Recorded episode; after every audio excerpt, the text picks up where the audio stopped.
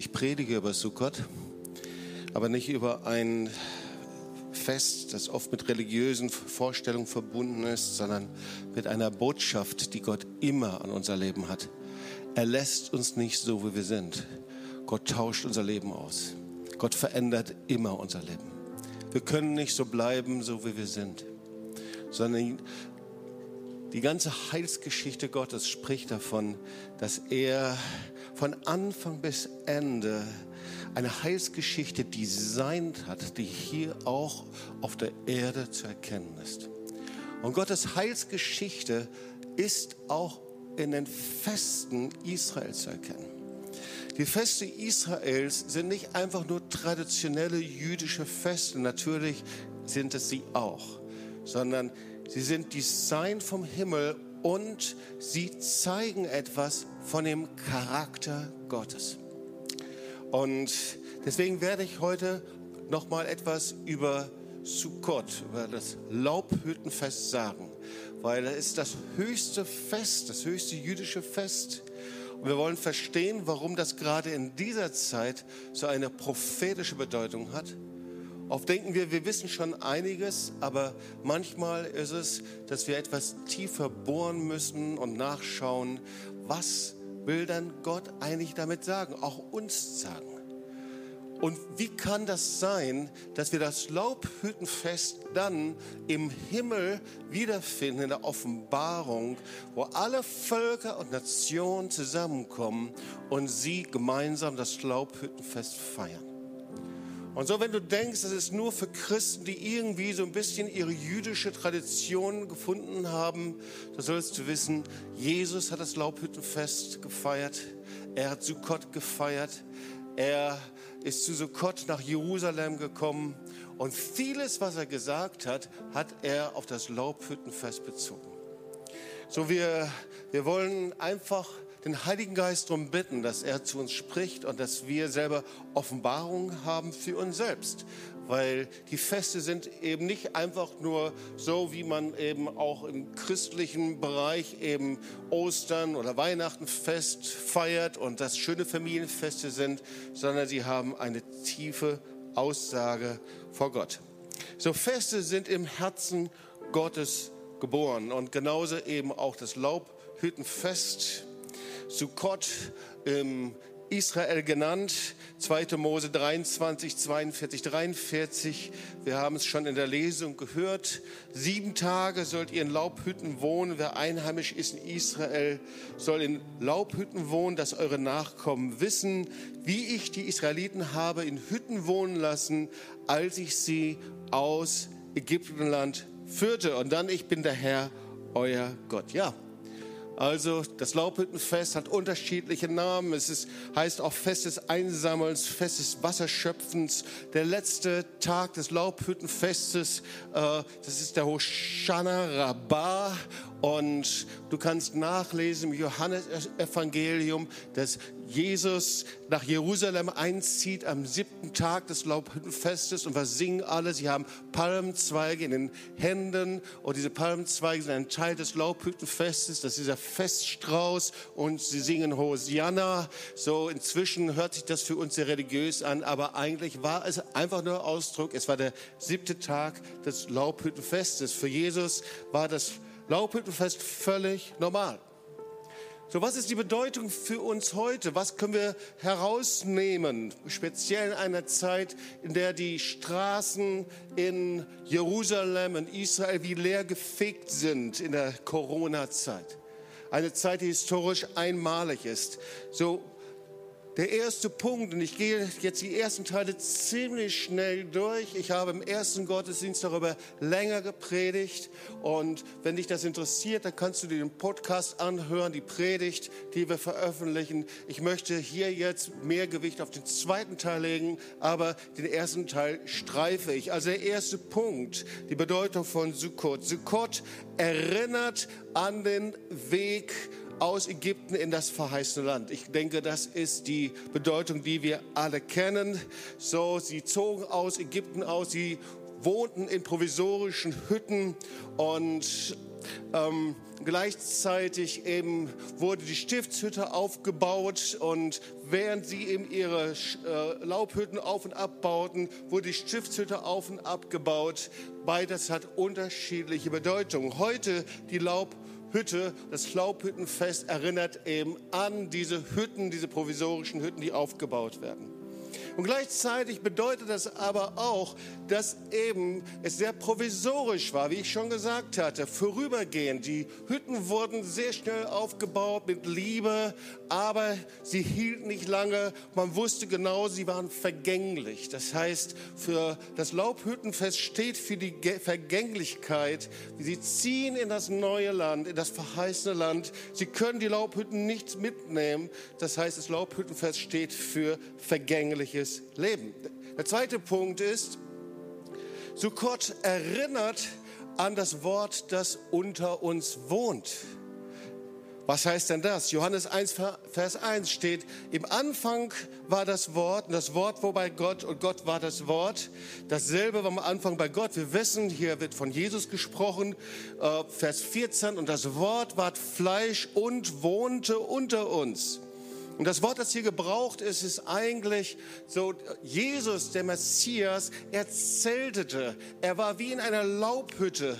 Er war in diesem vergänglichen Leben, wohnte er unter uns. Das ist das gleiche Wort, das wie bei einer Laubhütte gebraucht wird. Er wohnte unter uns. Und wir sahen seine Herrlichkeit, eine Herrlichkeit als des eingeborenen Sohns vom Vater. Und auch hier sehen wir, Laubhüttenfest steht für die Gegenwart Gottes, steht für das Wort Gottes. Hab gerade gesagt, da war die Laubhütte, die wurde aus dem Auszug Israels bei der Wüstenwanderung immer wieder aufgebaut, immer wieder neu eingerissen, aufgebaut.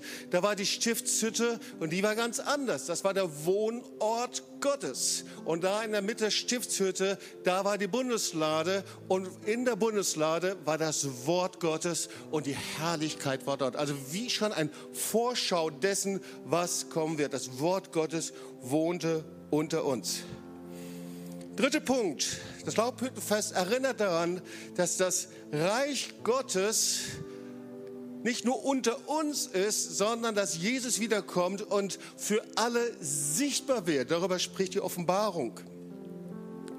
Zuerst wird das verheißen, die Zeit der Wiederkunft des Herrn, Sacharja 14, 15 bis 17. Erstaunlich, hier wird schon darüber gesprochen, dass alle Nationen, die übrig bleiben werden, bei der Wiederkunft des Herrn, die werden jährlich heraufkommen, um anzubeten und sie werden das Laubhüttenfest feiern. Und wir sehen das genauso in der Offenbarung. Ich möchte euch das lesen und ich sah die heilige Stadt, das neue Jerusalem, von Gott aus dem Himmel herabkommen, bereitet wie eine geschmückte Braut für ihren Mann. Und ich hörte eine große Stimme vor dem Thron her und sprach, siehe da, die Hütte, das gleiche Wort für Laubhütte, Tabernakel, die Hütte Gottes bei den Menschen. Und dann können wir weiterlesen. Und er wird bei ihnen wohnen und sie werden seine Völker sein. Und er selbst Gott mit ihnen. Und er wird ihr Gott sein. Und Gott wird abwischen alle Tränen von ihren Augen. Und der Tod wird nicht mehr sein. Noch Leid, noch Geschrei, noch Schmerz wird mehr sein. Und das erste ist vergangen. Und der auf dem Thron saß, sprach, siehe, ich mache alles neu. Und wenn ich das lese, dann weiß ich und sehe ich hier, wenn Gott sagt, siehe, ich mache neu, dass eben die Dinge nicht so bleiben, wie sie sind. Alles, was von ihm geboren wird, das bleibt in Ewigkeit. Aber alles, was aus uns selbst herauskommt, was wir selber tun, das wird vor ihm in Ewigkeit nicht bestehen. Er sagt dir, ich mache alles neu, ich werde alles verändern. Ich komme selber in meiner Herrlichkeit und Kraft, aber du kannst auch nicht so bleiben, so wie du bist. Ich bin ein Gott der Veränderung. Ich bin ein Gott, der neues Leben gibt. Ich bin ein Gott, der Sammy nicht so lässt, wie er ist. Ich bin ein Gott, der gekommen ist, um seine Bestimmung zu verwirklichen. Ich bin ein Gott, der gekommen ist, damit Sünde und Schuld zerbrochen wird, überwunden wird am Kreuz von Golgatha. Vierter Punkt. Das Laubhüttenfest zu Gott erinnert an die Vergänglichkeit unseres Lebens. Ich hatte das schon erwähnt. Die Laubhütte wird liebevoll aufgebaut. Wir haben hier in Tübingen auf dem Marktplatz eine wunderschöne Laubhütte aufgebaut zum ersten Mal historisch, ich glaube zum ersten Mal in der Geschichte Tübingens überhaupt, dass auf dem Marktplatz eine Laubhütte aufgebaut worden ist. Richtig schön, genial. Ich habe gesehen, wie sie das Laub genommen haben, die Dinge, und wie sie es aufgebaut haben, liebevoll. Aber gleichzeitig ist sie genauso schnell auch wieder abgebaut. Und Paulus vergleicht sein Leben mit einer Laubhütte, mit einer Hütte selbst. 2. Korinther 5, Vers 1. Denn wir wissen, wenn unser irdisches Haus, diese Hütte, Skanos, Skanos heißt das, wenn diese Hütte abgebrochen wird, so haben wir einen Bau von Gott erbaut, ein Haus nicht mit Händen gemacht, das ewig ist im Himmel. Du kannst nichts in diesem Leben, kannst du mit in die Ewigkeit mitnehmen kannst nichts, was du tust, was du machst, auch wenn du es gut meinst und wenn du dich anstrengst und wenn du die besten Dinge tust und wenn du die größten Reichtümer hast, wenn du einen guten Charakter hast, du kannst nichts mitnehmen in den Himmel. Nur das, was aus Gott geboren ist, was von ihm ist, was aus seinen Händen gemacht ist, das sagt Paulus. Das bleibt. 2. Petrus 1, Vers 14. Denn ich weiß, dass meine Hütte bald abgebrochen wird. Ja, Hütte steht hier für dein und mein Leben. Wie es mir auch unser Herr Jesus Christus eröffnet hat. Also wir haben uns mal einige Punkte angeschaut über Sukkot und über die geistliche Bedeutung für uns heute. Und da kommen wir zu einem Punkt, den ich immer sehr ungewöhnlich fand. Ich muss dir gestehen, noch vor zwei, drei Jahren hatte ich das nicht genau verstanden. Wir waren in Israel zum Laubhüttenfest und, und alle jüdischen Freunde, die liefen zu Sukkot mit so einer Zellophantüte rum, mit dem Sträußchen drin. Ich dachte, warum haben die alle so einen Strauß dabei? Und was ich nicht verstand, das war der Feststrauß, der wird Lulav genannt. Und dieser Feststrauß, der besteht aus drei Zweigen und einer Frucht. Und zwar die Zweige von einer Weide, von einer Myrte und von einer Palme. Und die tragen sie in ihrer rechten Hand und dann die Frucht, das ist der Etrog, das ist ein Zitronatzitrone, die wurde in der linken Hand gehalten. Jetzt denkst du, naja gut, okay, jüdische Tradition. So vom jüdischen Verständnis einfach, die Weide bedeutet es ja immer, was ich mit dem Wort Gottes, was ich mit der Tora tue und ob ich es umsetze. Und zweimal Minus heißt, das sind diejenigen, die die Tora, die das Wort Gottes nicht hören und auch nicht tun. Die Myrrhe sind diejenigen, die das Wort Gottes hören und lesen und die Tora studieren und es trotzdem nicht tun. Die Palme steht für diejenigen, die das Wort Gottes, die Tora nicht studieren, aber trotzdem das umsetzen. Und die Zitronat, Zitronatzitrone, das ist eine besondere Frucht Israels, da schließt du zwei plus plus dahinter. Das sind diejenigen, die die Tora studieren und tun. Und übrigens, Jesus hat das selber gesagt. Selig sind, die mein Wort hören und tun. Okay, wir sehen also das gesamte Evangelium in der Hand.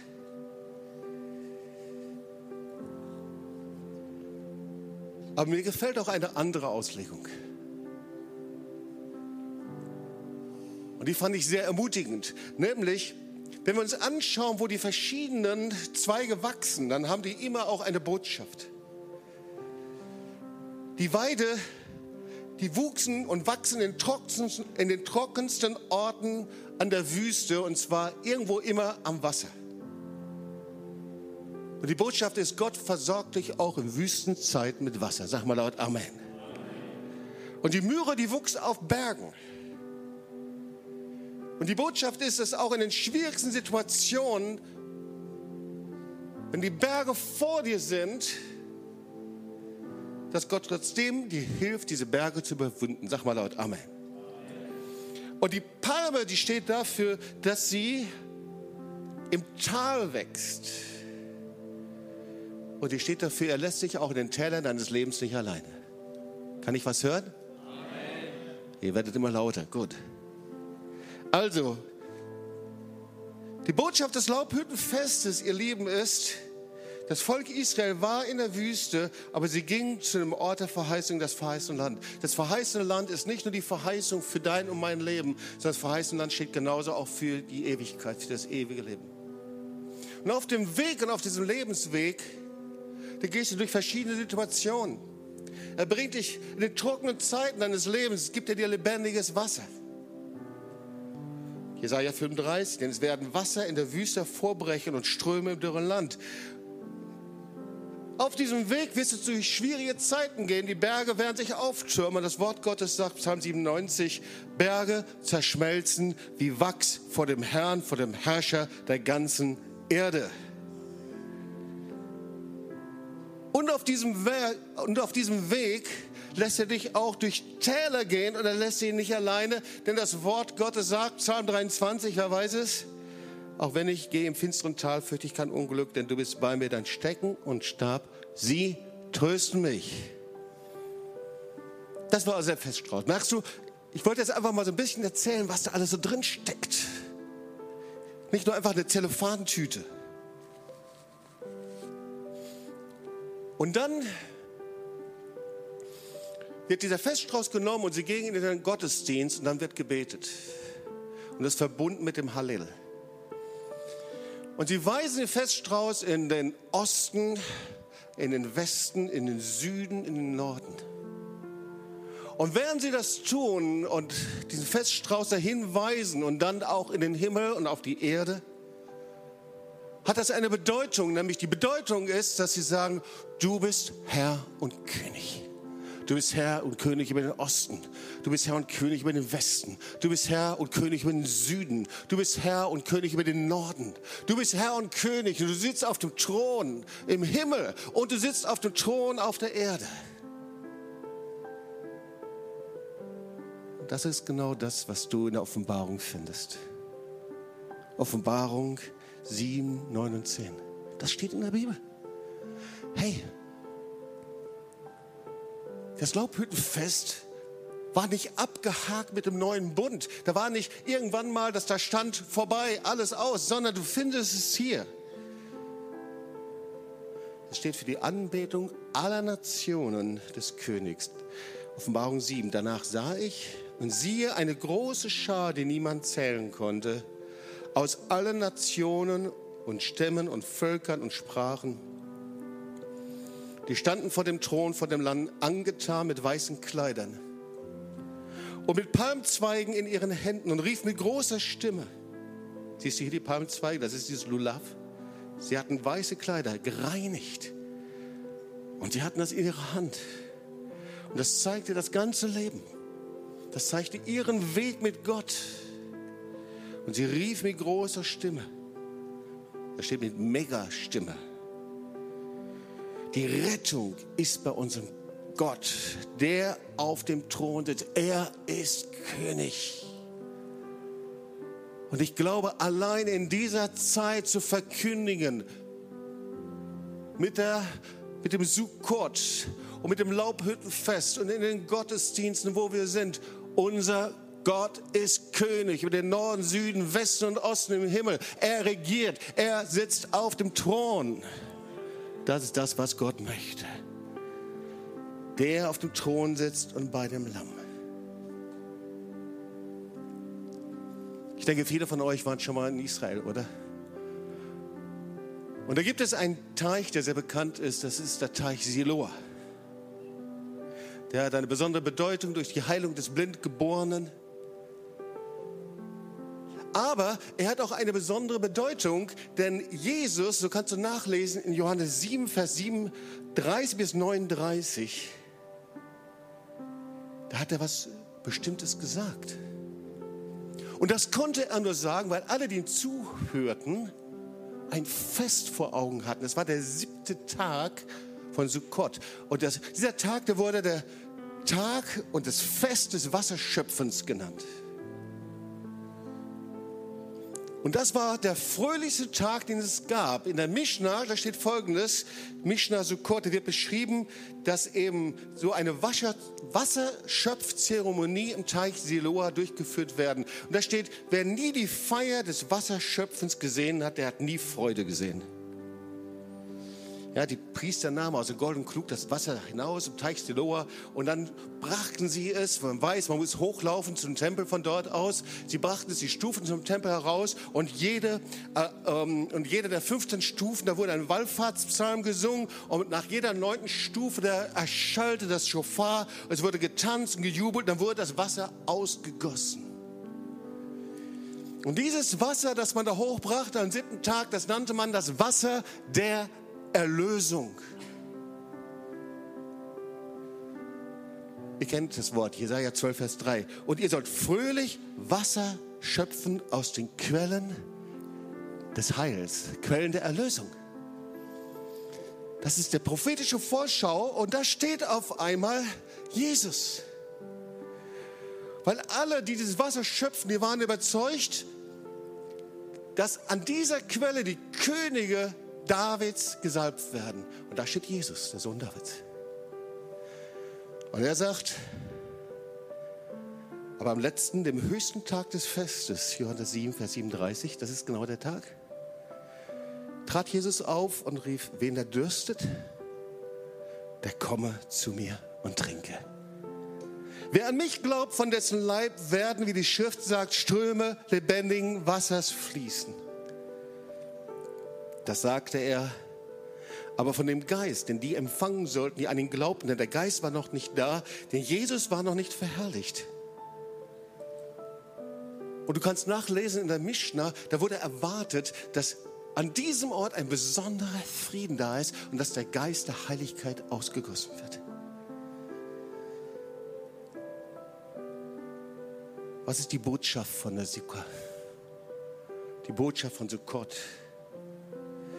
Ihr Lieben, was wir gelernt haben, ist, unser Leben, dein Leben, mein Leben steht auch für die Laubhütte. Wir sehen, das ist nicht einfach eine Tradition. Da baut man Hütten und da ist Familienfest. Ja, das ist es auch natürlich, wunderbar. Aber die erste Botschaft ist, dein Leben ist vergänglich. Du kannst in das verheißene Land oder in die Ewigkeit nur mitnehmen, was aus Gott geboren ist. Zweite Botschaft. Gott wohnt unter uns. Ja, das Wort ward Fleisch und wohnte unter uns. Ohne Gemeinschaft mit Gott ist die Sukkah nur eine leere Hütte. Da kann so viele Früchte da sein, da können Zweige dran sein, die kann herrlich und schön sein. Du kannst Gemeinschaft haben oder ohne Gemeinschaft mit Gott ist alles nur eine leere Hülse, was du tust. Ohne Gemeinschaft mit Gott, ohne Beziehung zu Gott ist dein christliches Leben, alles, was nach außen hin schön und gut aussah, ist eine leere Hülse. Dritte Botschaft, er macht alles neu. Ihr Lieben, es gibt ein ausgetauschtes Leben. Und auch wenn du viele Jahre schon als Christ unterwegs bist und du hast dich arrangiert mit deinem Charakter, du hast dich arrangiert mit den Dämonen in dir, du hast dich arrangiert mit der Finsternis in dir, du hast dich arrangiert mit der Sünde, ich sage dir, es gibt ein ausgetauschtes Leben. Siehe, ich mache alles neu, sagt das Wort Gottes. Alles, was von ihm geboren wird, bleibt in Ewigkeit. Und das, was Sammy erlebt hat, das war eine Wiedergeburt. Das war ein Eingreifen Gottes. Das war kein Leistungsstress. Das war kein Sündenkatalog, den er abgebetet hat, sondern er war zerbrochen vor Gott und Gott hat vom Himmel eingegriffen und hat sein Leben verändert. Das ist Neugeburt und Wiedergeburt. Und so viele Christen leiden daran, dass sie so nie Jesus begegnet sind, Gott nie begegnet sind. Sie denken immer noch, sie müssten alles richtig machen und tun und leisten und sind unendlich frustriert, weil ihr Leben nicht ausgetauscht worden ist. Aber Gott sagt, ich mache alles neu. Die Laubhütte, vierte Punkt, ist ein Bild für dein Leben und für mein Leben. Entweder ist unser Leben eine Hütte, so wie eine Laubhütte, mühevoll aufgebaut, aber ganz schnell wieder abgerissen. oder ein Haus, das von Gott aufgebaut ist, wie Paulus sagt. Ein Bau von Gott erbaut. Ein Haus nicht mit Händen gemacht,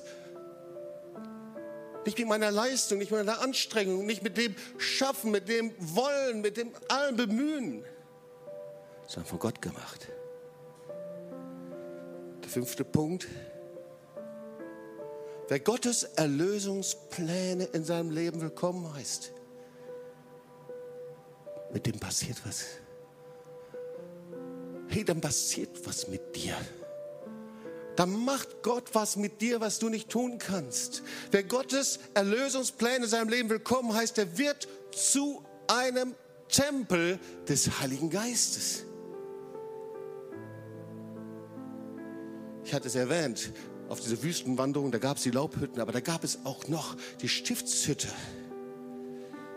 diese Wohnung, Mishkan, sie hieß sie, sie wurde aus Zellplanen gemacht und im Innersten, da war die Bundeslade und da war das Wort Gottes. Und die Herrlichkeit wohnte darin. Ist übrigens auch ein Bild, so wie Gott uns Menschen sieht. Ein Bild unseres Geistes, unserer Seele, unseres Sinns. Und dann sagt Paulus, wisst ihr nicht, dass ihr Gottes Tempel seid? Und der Geist Gottes in euch wohnt, du bist Gottes Tempel. Wenn jemand den Tempel Gottes zerstört und auf einmal wird Paulus richtig massiv. Wenn jemand den Tempel Gottes zerstört, den wird Gott zerstören. Denn der Tempel ist heilig, der seid ihr. Wusstest du, dass du Gott heilig bist? Dass der Tempel in dir heilig ist? Du bist ein Tempel des Heiligen Geistes.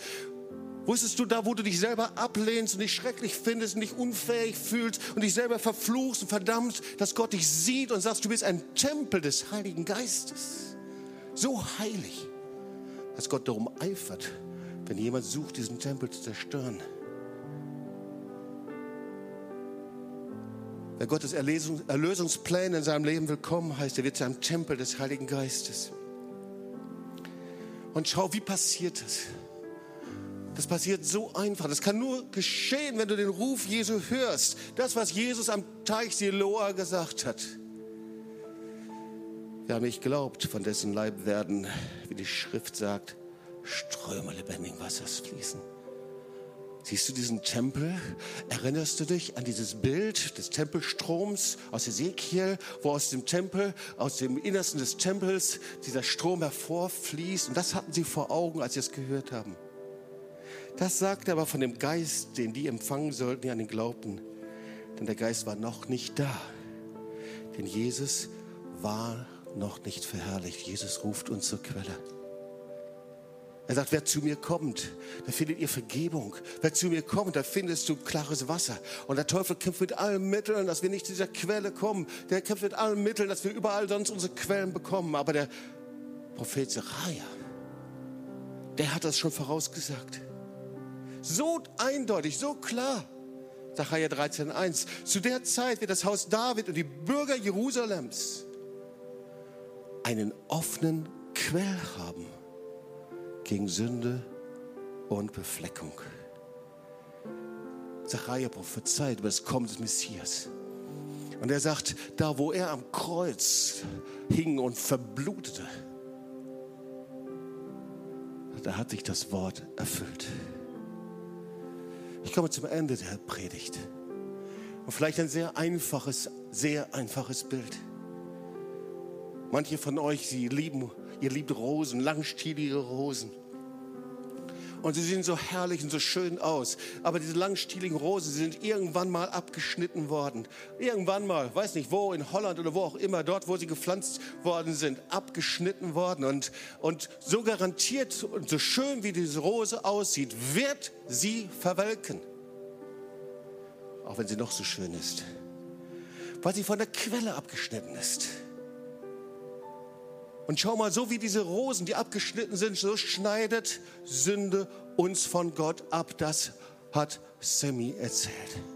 So sicher, wie die Rosen abgeschnitten sind von der Quelle des Lebens, schneidet uns die Sünde von Gott ab und wir müssen sterben und verwelken und sind getrennt von ihm. Aber preis den Herrn, das ist nicht das Ende der Geschichte. Schau mal, wenn wir hier sind und unsere Innerstes, unser Leben für das Wort Gottes und für die Herrlichkeit Gottes öffnen, für seine Erlösung.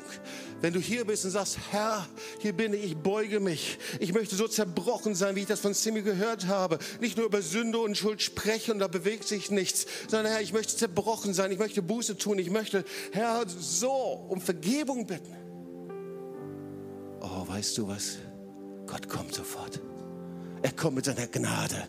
Er kommt mit seiner Liebe. Er kommt mit seinem Heiligen Geist. Denn du bist ein Tempel des Heiligen Geistes. Und er will, dass die Herrlichkeit Gottes in dir ist. So wie in der Stiftshütte die Herrlichkeit Gottes hineinkam. Und du wirst gereinigt, geheiligt mit einem neuen Geist. Hey, da passiert etwas mit dir.